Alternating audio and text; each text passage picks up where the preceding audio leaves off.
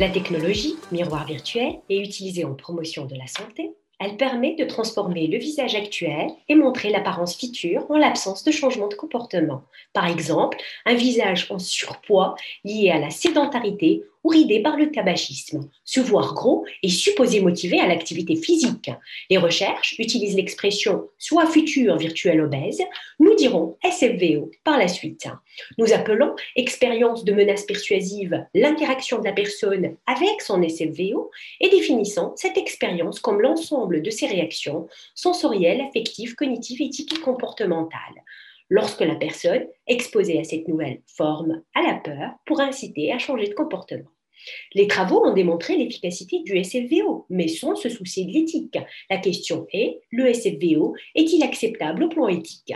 Trois perspectives théoriques de l'éthique ont été adoptées pour apporter des éléments de réponse à partir d'une étude qualitative des réactions face au SFVO produit par l'application FATBooth l'éthique téléologique, qui juge éthique un appel à la peur efficace malgré les coûts, l'éthique déontologique, qui vise à transgresser le moins possible les normes morales, l'éthique de la technologie persuasive, qui se préoccupe des réactions imprévisibles provoquées par la technologie. L'expérience de SFVO a été traduite dans une grille évaluée par un ratio d'acceptabilité éthique proportion des réactions positives par rapport aux négatives. Quatre profils de réactions ont été identifiés. Ces profils correspondent aux phases du modèle transthéorique, modèle souvent utilisé dans les recherches destinées à modifier les comportements en considérant les grandes étapes d'un changement comportemental de santé. Les personnes du premier profil sont en phase de précontemplation. Elles sont en résistance à l'activité physique. Celles du deuxième profil sont en contemplation et prennent conscience du risque d'obésité. Le ratio d'acceptabilité est supérieur à 1.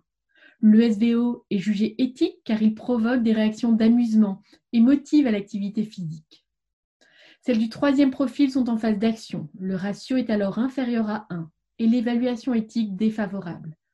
Voir son SVO provoque des réactions négatives, par exemple atteinte à une identité familiale, penser un proche gros, un mépris du concepteur de la technologie et un rejet de la stigmatisation des obèses.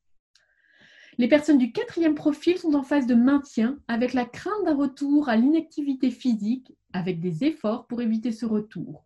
Le ratio est proche de 1.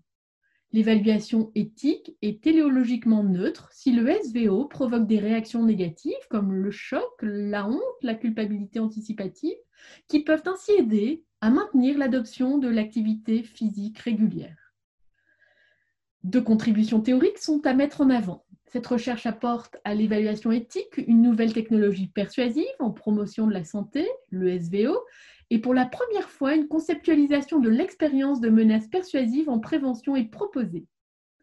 L'analyse des profils de réaction et d'acceptabilité éthique montre l'intérêt d'adopter une approche dynamique des changements de comportement, ici le modèle transthéorique, pour améliorer la compréhension de l'efficacité et de l'acceptabilité éthique d'une nouvelle technologie persuasive. D'un point de vue managérial, nos résultats soulignent d'une part l'importance d'une analyse éthique multiperspective lors du design des nouvelles technologies persuasives fondées sur l'anticipation ou la simulation de l'identité future. Ils montrent d'autre part la nécessité de segmenter sur la base de phases de changement la population à laquelle est destiné un outil d'incitation de marketing transformatif social tel que le SVO. L'acceptabilité éthique est différente pour chaque segment et il convient d'en tenir compte dans les campagnes digitales.